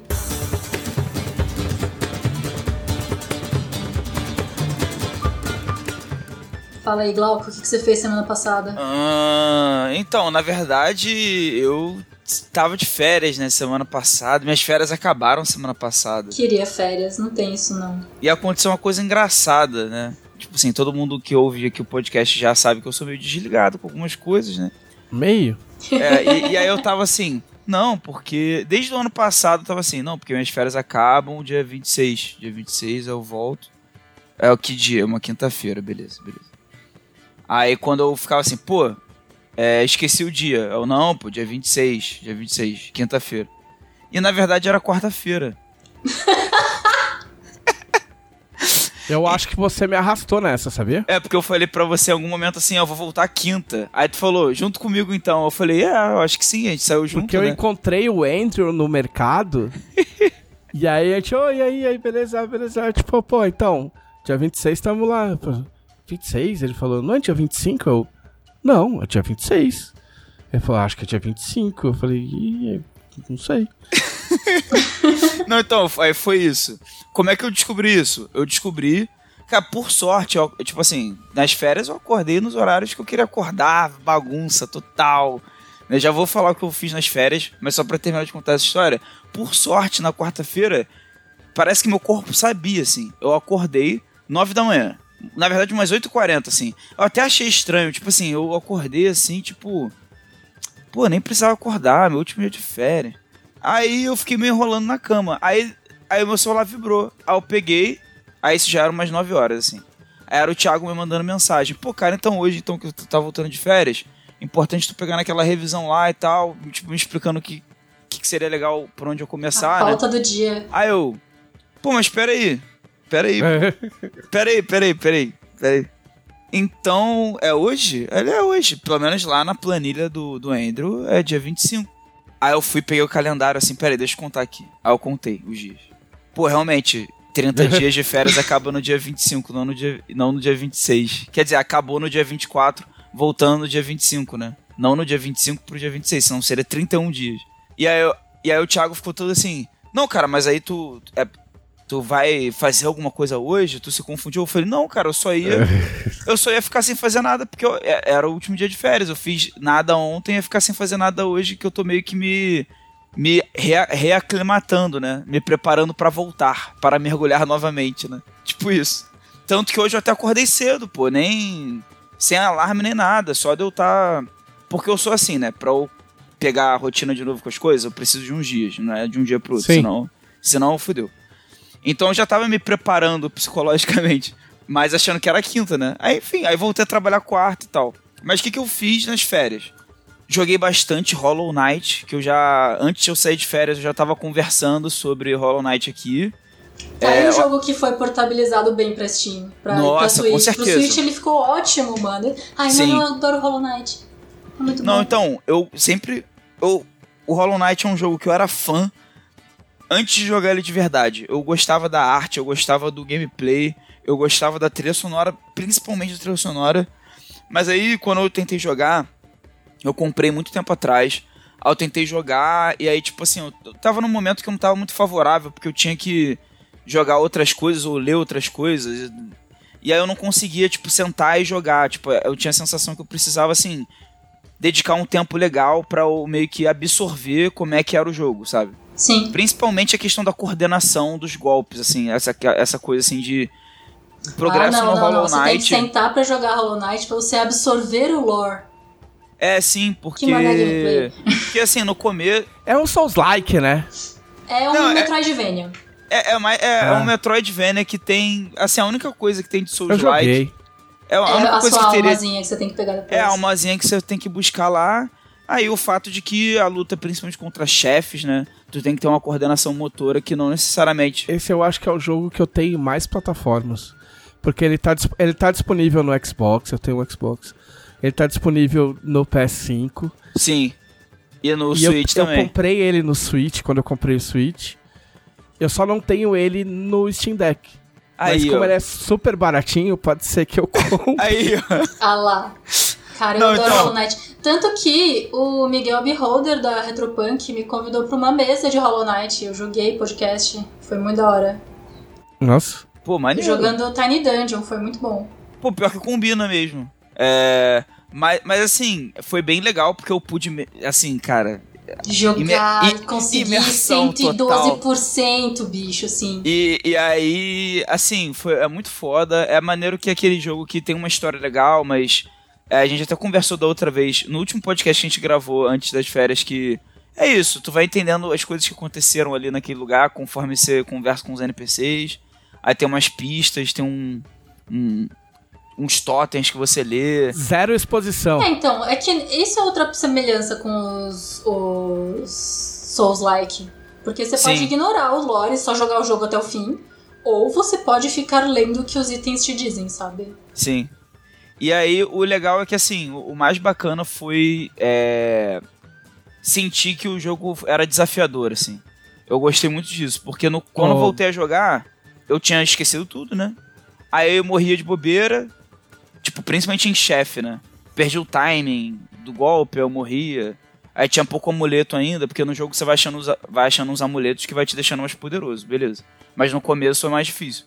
E aí depois eu percebi, cara, que o Hollow Knight tem uma coisa que, sei lá, na minha experiência recente com videogame é meio raro. Não tô falando que não existe mais. Tipo, no meu tempo, não é isso. É que dos jogos recentes que eu joguei, desses AAA principalmente, God of War, Horizon, é um jogo que é tipo assim, cara, você chegou aqui, você vai morrer? O jogo não vai ficar mais fácil porque você morreu. Você vai voltar aqui, você vai tentar de novo. Você pode mudar os amuletos que você tá usando. Você pode tentar voltar depois, ir para outro lado do mapa, ver se você consegue mais vida ou mais amuletos. Aí você volta aqui depois. Mas o bicho que tá aqui, ele tá aqui até tu derrotar. Só que ao mesmo tempo, não é uma parada super punitiva que nem, sei lá, quando eu tava jogando Sekiro, que mesmo às vezes quando pegava o esquema do chefão, qualquer passo em falso você tava morto instantaneamente. O Hollow Knight tem um ponto que ele chega a um equilíbrio perfeito pra mim, assim, meu gosto pessoal, que é o jogo ainda é desafiador, mas você tem mais vida, você tem mais amuleto. Pô, você vai ganhando mais permissão pra errar em alguns quesitos. Os monstros vão ficando mais difíceis, mas bem ou mal, o seu progresso não é desconsiderado, sabe? Você tá ficando mais poderoso mesmo. E Eu também a questão da que coordenação. Você, é, e eu gosto que você é um bichinho, aí você entra nesse buraco na terra, esse formigueiro, e aí você vai vendo que é um formigueiro mesmo, porque ele é muito grande. O mapa, no primeiro momento, você fica abismado, tipo, ah, esse boss é muito forte, eu vou pro outro lado. E do outro lado vai, e vai indo, e vai indo, e vai indo, e de repente você chegou lá, tem umas aranhas no escuro, e você fala, bicho, não volta. E é, nossa, como o mundo vai expandindo, é, É, é muito maneiro. É, tu chega, tu chega numas partes do mapa que tá tudo escuro. Aí tu fica assim, pô, não tem como. Aí tu tenta aí, aí tu morre. Aí beleza. Aí tu descobre que a lanterna que o carinha vende serve. Quer dizer, tu não descobre, ninguém te fala isso. Tipo, a minha experiência foi essa, né? Isso pode ser um micro spoiler de gameplay, não sei se conta. Mas é tipo assim. Vamos saber, vende a lanterna na lojinha do Sly. Mas é que um amigo ele tava tentando passar porque ele nem tinha libertado o Sly ainda. Porque ele não tava entrando em todas as É, casinhas. porque não é, não é linear, né? Não. É, então ele já tava chegando na parte que era escura e nem tinha encontrado o NPC que vendia a lanterna. Exatamente. Mas, tipo, No meu caso, eu, eu tinha já o NPC vendendo a lanterna, mas eu, eu tava assim. Ah, eu não vou comprar lanterna, é melhor eu comprar essas outras coisas que são mais úteis por enquanto. Aí quando eu cheguei nessa parte escura, eu pensei assim, cara, deve ser pra isso que serve aquela lanterna. aí eu voltei lá, aí eu tive que juntar o dinheiro, né, pra comprar a lanterna. E aí quando eu voltei no escuro, aí o cara. É, é muito recompensador isso, sabe? Tipo, ninguém precisou falar, ó. Talvez você precise de uma lanterna aqui, hein? é muito escuro, kkkk, sabe? Tipo, Sim. é tipo, só. Pô, tu tá falando com os personagens, eles têm coisas úteis pra você, aqui é escuro. O que, que será que você precisa? Vamos lá, né? É, eu tenho uma curiosidade sobre o jogo que vai sair, ainda não saiu, né? Que é o Silk Song, que é o jogo da Hornet. Ah, eu até, eu até quis jogar o esse pra quando sair o 2 esse ano, já, já tá no hype. Já Ainda no não hype tem já. data direito, não tem muitos spoilers, mas os produtores falaram que eles tiveram uma dificuldade muito grande pra fazer o jogo. Que a Hornet tem o dobro da altura do Bug Night. Ah, Então, toda a mecânica que eles tinham já deixado azeitada pra construir todas as dungeons não Ah, adiantava de nada. Porque o boneco é duas vezes mais alto. Ele é- é- um pulo dela, mesmo pulo simples, já vai alcançar mais alto que o pulo do, sim. do, Do Bug do Night. né? Exato. É, eu, eu, eu, eu- Não tem nada a ver com esse jogo, mas eu, eu, eu tava segurando eu ia pra falar outro dia, mas eu, eu joguei Katana Zero. Hum. Vocês já jogaram esse jogo? Não. É, é, é de quê? É muito animal esse jogo. Ele é um side-scrolling de porrada, mas é meio que quase um quebra-cabeça, na real. Hum. Porque você é um cara com. Você é, você é um cara meio samurai. Opa! Tipo Hotline Miami, só que mais, mais elaborado. Tipo assim, é, você tem um psiquiatra, um psicólogo, e aí você, ele te pergunta umas coisas, blá blá blá, e injeta um bagulho no teu, no teu braço. Ele fala, ó, teu próximo alvo é X, e te dá uma pasta. E aí você tem que invadir um lugar e matar todo mundo. Tá ligado? Só que você tem uns comandos de, tipo, que você para o tempo, tá ligado? Mas basicamente é tudo visto de lado, assim. Uhum. E é, e é pixel art, né? Tô vendo aqui. Mó legal. E basicamente você tem que entrar e, tipo, descobrir como é que você mata os caras sem morrer. Porque um tiro você morre. Só que você morre, aí, tipo assim, aí ele volta pro começo da fase, tipo, na hora, assim, tá ligado? Ah, nossa. Sim. Tipo, como se estivesse rebobinando uma fita. Sim. Uhum. Então ele faz. blu, blu, blu, Pronto. E aí você não consegue parar, porque você fala, meu, eu já tô aqui. Tô, fi- é, tô, tô- tô ficando eu um. quase consegui, tá ligado? Eu quase consegui. Eu não sosseguei enquanto. Eu comprei isso na, sei lá, no sábado. Eu fiquei até terça-feira jogando. Enquanto eu não acabei, eu não sosseguei. Uau, e é muito incrível. legal. É muito. E tem umas coisas meio de narrativa meio loucona, assim, muito foda. Muito legal. Só pra pegar o, o gancho no. E ele não é tão longo, ele é tipo, sei lá, eu acho que eu demorei o quê? Umas, umas 10 horas no máximo. É, eu tô, eu tô um pouco nessa vibe, assim. Eu tô, eu tô com vontade esses tempos de, de jogar jogos que. Sabe, tem, uma, tem algum tipo de aspecto, uma proposta mais fechada ali. E tem essa coisa do desafio, assim, tipo, pô, vou tentar de novo, vou tentar de novo, vou tentar de novo. É, então É. é isso aí, você vai ficar loucão. É, e ainda eu que tava no, no Steam Deck, então, tipo, eu andava pela casa com o bagulho, tipo. Aí mais, mais difícil ainda de, de soltar o jogo. tipo, ia fazer arroz, bah, tá ligado? É isto. Muito bom. É muito foda. O que mais você fez? É, comentar rapidinho, eu comprei pra Laís de presente, né? Minha digníssima, eu comprei um jogo que ela queria pro Switch, que é o meu Steam Deck, né? É, Sim. da Nintendo. que é o Ring Fit Adventure. O que, que é esse jogo? Olha aquele do bagulhinho lá. Sim, é um jogo que, tipo assim, é um jogo de exercício físico que ele vem junto com, com um anel de, de plástico. Um aro. Um aro, é. Um aro de plástico. Que ele é maleável, assim, tipo, ele não é um plástico que quebra se você fizer força. Aí você coloca o Joy-Con numa paradinha na sua perna e o outro nesse aro. E você vai jogar e, tipo assim, o exercício vai ficar te mandando vários exercícios pra você fazer. Meio Wii Fit. No Wii, na época do Wii teve isso. Era um jogo que, na verdade, era só pra você fazer exercício. É tipo o meu personal trainer, só que de Exa- plástico. exatamente.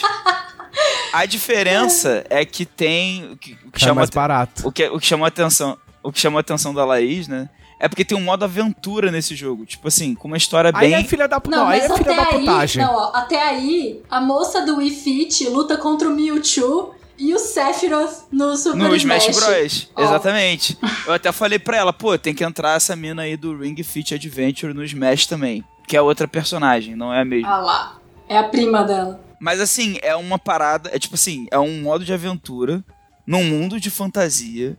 Que aí você. É uma coisa meio Isekai a história. Tipo assim, a história, né? Tipo assim, é uma premissa simples. A tua personagem, que você dá uma customizada, né? Tu até pode escolher gênero e tal. Acorda nesse, no meio do mato, numa floresta de fantasia, de mundo de fantasia. E de- em frente a ela tem um aro mágico. Aí ela pega o aro, mexe no aro, ela liberta tipo um, um demônio, assim. Aí o demônio foge. Um demônio marombeiro. Ele é todo. ele é todo definido, assim. Aí ele foge. Aí as, as fases, num esquema meio Super Mario World, assim, tipo assim, é um. O overworld da parada são as fases. Aí você tem que ir passando pelos lugares do mapa. Conforme você faz as fases. Tipo, cada, cada ponto no mapa é uma fase, sabe? Que nem em Super Mario, assim. Uhum. E aí, o lance é que quando você começa a fase, é tipo assim, exercício aeróbico. Aí tu, tu, cai, tu cai numa batalha tipo Pokémon, tipo, tu esbarra num bichinho, aí tipo, faz aquele. Aí tu vai pra um. pra um. Não, pra uma batalha turn-based. E aí, pra tu dar golpe, tu tem que, tipo. É. Fazer uma prancha, fazer umas paradas assim. Ah, isso é filha da putagem. Isso é Isso filha é da muito putagem. louco, cara, muito louco esse Alguém jogo. tem que chegar e falar assim, amiga, você tá fazendo exercício, não seja enganada. você não tá se divertindo. Não, Entendeu? então, não, então. Querer disfarçar exercício com diversão é, É canalice. antiético. É antiético. Entendeu? Não deixa ela se divertir, cara. Não, Porque ela não devia estar se divertindo. É exercício. ela se divertiu horrores. Eu até, eu até filmei e mandei pra uns amigos ela jogando lá. Achei engraçado, achei criativo. Nintendo ganhou um joinha aqui de mim agora. É, além, do modo, além, além do modo aventura, tem uns exercícios normais pra fazer e tal. Tem o modo E- chato, entendi. E tem até uma parada interessante que é tipo assim: se, se você deixar o Switch desligado ou naquele modo sleep, e você só ficar com aro, com controle, e você, e você apertar o analógico, tu consegue ficar usando o aro. Se você quiser ficar de bobeira, assim, sei lá, usando o aro pra, pra ficar apertando o aro assim contra o ombro, contra o abdômen. Hum. o switch está desligado. Mas se você até 500 repetições usando o aro, meio que o Joy-Con registra mesmo com o switch desligado. Aí quando você ligar o jogo de novo, o Joy-Con meio que transmite isso pro jogo. Tipo assim, nesse meio tempo que, o- que ele não tava jogando, ele ficou com o aro fazendo umas coisas. Sim. E aí reverte em XP no jogo, basicamente. No modo A aventura. gamificação da maromba. É Exatamente. É. Aqui Tá errado, tem que sofrer. fizeram malhar da XP agora. É Não. esse. Mas, Mas a aí- Nintendo sempre tentou, mesmo com os Pokémon, fazer a gente andar, sair de casa, ver pessoas. Não, tinha aquele. Eu jogava aquele de, de exercício da mente lá no, no 3DS. Não. O no do DS. cérebro. O do, do É, cérebro. é. Esqueci o nome. É. Jogava um grupo lá falando, não, que tipo, se você exercitar seu cérebro fazendo esses. Não, mas no, no DS também aqui. tinha um negocinho de Pokémon que ele era um contapassos. Que você plugava Ah, depois. E o meu amigo usou o life hack impecável, que ele botou na coleira do cachorro. Porra. Olha. Porque se você fizesse Caralho. o movimento repetido igual, sei lá, colocasse na hélice do, do, do ventilador, ele parava de contar, porque ele percebia que era cheat. Contínuo. É. Ah. Mas o cachorro, nossa, o cachorro era GG. Aí os amigos falavam, ah, evolui aí meu Eevee. E aí ele botava na coleira do cachorro e andava aí. Cachorro evoluindo o IV do- dos colegas. Exato. Mas é, mas é isso, tirando isso. é, eu tenho umas coisas legais para umas experiências maneiras pra contar da campanha que eu tô narrando pra uns amigos. Mas como ela ainda tá em andamento, dá pra ficar pros próximos episódios aí. Olha, tipo. Olha, meu, fazendo continua. um teaser. É. Não, tipo, uma- Teaser trailer. é umas coisas legais em termos assim de por que, que jogar RPG é tão foda. Tipo, coisas que acontecem na mesa de RPG que tu fica assim, caralho, jogar RPG é muito foda. Mas aí eu vou ter oportunidade pra contar mais, mais pra frente, porque a campanha ainda não a campanha ainda tá continuando, então vai ter mais coisa ainda pra, pra falar. E agora vamos às dúvidas dos conselheiros. Glauco Lessa, quem são os conselheiros? Os conselheiros são pessoas incríveis, insubstituíveis, que apoiam a revista Dragão Brasil. A revista Dragão Brasil, que é a grande revista aí de RPG Cultura a maior, Nerd. grande, a maior. Ah, grande revista, a maior, né, A caralho? maior, a maior É, de RPG Cultura Nerd do, do país. isso. Traz conteúdo de RPG, de cultura nerd, de, de várias coisas, resenhas, né, com é, dicas de mestre, várias coisas legais. E você pode apoiar a revista por 7 reais em dragãobrasil.com.br, só que os conselheiros são pessoas que escolheram apoiar a revista com 20 reais. E elas ganham acesso a um grupo exclusivo no Facebook. É, supostamente o único grupo divertido do Facebook. Exato, o único que existe, inclusive. É o único que presta. É. E eles podem participar da revista de várias formas, de- tipo, sugerindo pauta, conversando entre si, conversando com a gente, é, participando de enquetes. E uma dessas coisas semanais que eles podem fazer também é mandar perguntas pra gente responder aqui. Pergunta como. Vocês sabiam que a gente tá entrando. A Dragão tá entrando no seu 19 ano? Pô, já tá podendo beber faz um ano aí. Parabéns, Dragão Brasil. É, já tá na ma maioridade. Sabe que ano que vem faz 20 anos de Dragão Brasil? Fica aí com esse pensamento na cabeça. É, perguntas como a do Guilherme Martins Alves. Se os 20 deuses entrassem no BBB, quem ganharia e quem seria o vilão? O vilão vai ser sempre o Arsenal, desculpa, porque o Arsenal vai chegar e vai começar a gerar treta só pra ver o que vai acontecer. E aí ele vai embora e ele vai ganhar, tipo, destaque na carreira dele televisiva, tendo nem ganhado o BBB. E quem quer que ganhe vai desaparecer na boca do O povo. Arsenal, ele não necessariamente ganharia o BBB, na minha Exato. opinião. Se- Porque seria muito óbvio. Ele perderia o BBB, mas, mas, no ele ia final... ficar mais famoso do que quem Exatamente. quer que ganhe. Exatamente. Mas você vai explicar pro, pro, pro Arsenal que ele perderia o BBB. Você acha que alguém ia ter coragem de falar Arsenal, você está Não, eliminado? Então, ó, é que é voto anônimo. É, aí não é Mas tem ter. um apresentador, tem o Tadeu. Tadeu ia tomar umas porradas na cara. Pô, verdade.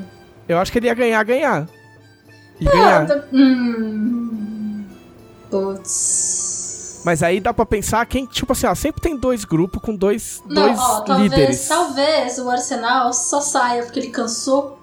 E aí ele perde por WO e ninguém precisa falar nada pra ele. Pode ser. O lance é, mesmo que ele saísse, ele ia terminar mais bem sucedido do que quem ganhou a edição. Com certeza. S- Sabe esses BBBs que mesmo não ganhando a edição, são mais famosos, têm mais seguidores. Tipo, todos. É, é basicamente os mais famosos são os que não ganharam, né? então o Arsenal seria um desses. Só aqueles que você nem lembra que, que um dia entraram no, no BBB. Eu tava lá, queridos ouvintes da Dragão Brasil, quando a Sabrina Sato era Pois BBB. Exato, exato. Então acho que temos um consenso mesmo, porque se a gente não falar que é o Arsenal, a gente é capaz de apanhar também. É, melhor evitar. É. Ah, o Anderson Rosa quer saber qual é o estilo musical preferido de cada deus. É muito deus, gente. e se tiver tempo, por quê? Eu Acho que dá pra escolher cada um, se quiser escolher um deus e falar o, qual seria o estilo musical dele. A Valkyria é. escuta a Enya. Enya?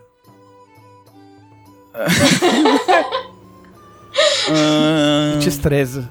Aquelas musiquinhas, hein? Porque ela tá lá parada. Ah, não, mas essa é a fase estátua. Na fase É, estátua na eu fase estátua, sim. Mas na fase aventureira eu não sei. Ah, não. Cara. Na fase aventureiro também não sei, mas na fase estátua ela precisa de um Enya, quietinho lá de boa. a Tenebra com certeza ouviria Nightwish, Rim. Ninguém Essa- ouve essas coisas no- em Tormenta porque eu não gosto. Ah, as paradas góticas. Os. Emocore. Pô, como, como a Tenebra. O que, que a Tenebra ouviria de gótico, então? sabe? Evanescence. Ev- Evanescence aí ofende. A galera do gótico já não gosta tanto também, né? Eu gosto de é Evanescence. ofender, tô aqui pra ver a reação tá. do Trevisan. Ai, ai, quem. Putz, que pariu. E infelizmente o Arsenal é do- tem cara do tipo que ouve música clássica. Eu queria que ele fosse metaleiro, mas ele nem Cara, é. eu vou falar uma parada que vai deixar o Trevisan triste. Lá vai. Mas eu imagino o Arsenal. Tu falou que o Arsenal ouve música clássica, mas. Mas ele tem cara de metal, né? Tipo, de, de que curtiria metal. E sabe quem mistura isso, essas duas coisas? Hum. Rock, rock- metal progressivo, especificamente. não. Eu imagino o Arsenal ouvindo um Dream Theater no talo. 25 Não. minutos de música. Nossa, ele não tem paciência, ele quebrava todo mundo. Exato, não. Não, mas ele tem. Ah. Eu acho que. Eu acho que ele ouviria. Não, não, não, não, não. não. Eu tô tentando, tentando encaixar alguém em alguma coisa. O, o Cal, Calmir ouve sertanejo porque é música de corno. É, pode escrever. Ok, Né? concordo. Com muita tristeza no coração, eu preciso dizer isso. Sertanejo universitário também. É. É. Nossa, não tenho forças pra. Tristeza no coração, mas é a verdade. Você acabou com, a minha, com as minhas forças. Tu, tu acha, assim, só pra pensar que al- algum deus ouviria grunge pra tentar te deixar mais. Com energia mais Ah. positiva? Aí é Depois- pensando ao contrário, não foi essa a pergunta do ouvinte. Não, mas é porque grunge. É. É, porque. Ah, tudo bem. Deu uma o trapaceada, né? conselheiro não perguntou qual Deus ouve tal tal estilo musical, porque aí seria muito mais fácil. Qual, qual Deus de, de, de tormenta é J-Popper? Não, não, não, não, não. J-Popper? Seria Lin Wu, né? Se fosse pra ser algum. Lin Wu, nossa, Lin Wu. Caralho, Lin Wu fazendo umas. Não, mas aí o Lin Wu teria que ser K-pop mesmo. É que pop tá mais famoso. Só porque ia ser da hora. Aproveitar o hype, aproveitar o hype. Vocês ouviram aqui É. quem é do sertanejo e quem é do K-pop. É, exato. Do pagode não tem ninguém. Não tem nenhum pagodeiro. O Ina. O Ina é muito pagodeira. Nossa. O Ina é muito pagodeira. Pode ser. É triste, mas é verdade. Vou fazer o quê? Muito bem, recados finais. Rita. Queridos ouvintes, conselheiros da Dragão Brasil, aqui é Rita Isaka, muito obrigada pela presença de vocês nessa maravilhosa sexta-feira que vocês estão ouvindo este podcast ou qualquer outro dia que não seja sexta-feira. É, me sigam lá nas redes sociais, eu falo várias coisas, eu vejo muitos mangás e leio muitos animes e jogo muitos RPGs em vários canais da Twitch aí, tá tudo aí embaixo nos links, sei lá, coloca aí pra mim, por favor, beijos. E... Glauco. Pessoal, é... estou de volta aí, né, pra falar qual é pra vocês, quase todas as sextas-feiras. Tô feliz. É... Me sigam lá no Twitter, arroba Glauculessa, Dragão, que a gente já falou aí ao longo do episódio. Sete reais só, mais de 100 páginas de conteúdo, várias coisas legais. Conteúdo original de Tormenta, adaptações. E é isso. Lá no Twitter tô sempre falando besteira. Eu fiz um Reddit, por sinal. É, eu ainda não sei exatamente como é que faz pra seguir pessoas no Reddit, porque eu fiz ele só pra entrar em comunidade. Mas eu tô lá, Glauco Lessa tudo junto. Se alguém quiser me Mas seguir é no só Reddit. comunidades mesmo. É, que é a parte mais legal. É, É. É. Mano, meu, É eu, muito co- bom. como Rita Isaka é um pseudônimo, eu consegui o mesmo arroba em tudo. Eu sou Rita Isaka em tudo. É muito prático. Muito bem, eu sou o JM Trevisan, você pode me seguir no Twitter, arroba JM Trevisan. Eu tô voltando a postar mais porque o Twitter, se você não o Twitter é um relacionamento abusivo. Sim. Se, se você não posta, ele corta teu Eu alcance. senti, eu senti isso nessas férias que eu, Não, que é eu real, postei É mesmo. real. Eu quis, eu quis tomar a minha vida de volta e o Twitter disse: Não, amigo, a sua vida é minha. então eu tô tentando postar um pouco mais, né? E é isso. É isso. Este foi o podcast da Dragão Brasil, a maior revista de RPG e cultura nerd do país. Até semana que vem. Tchau. E...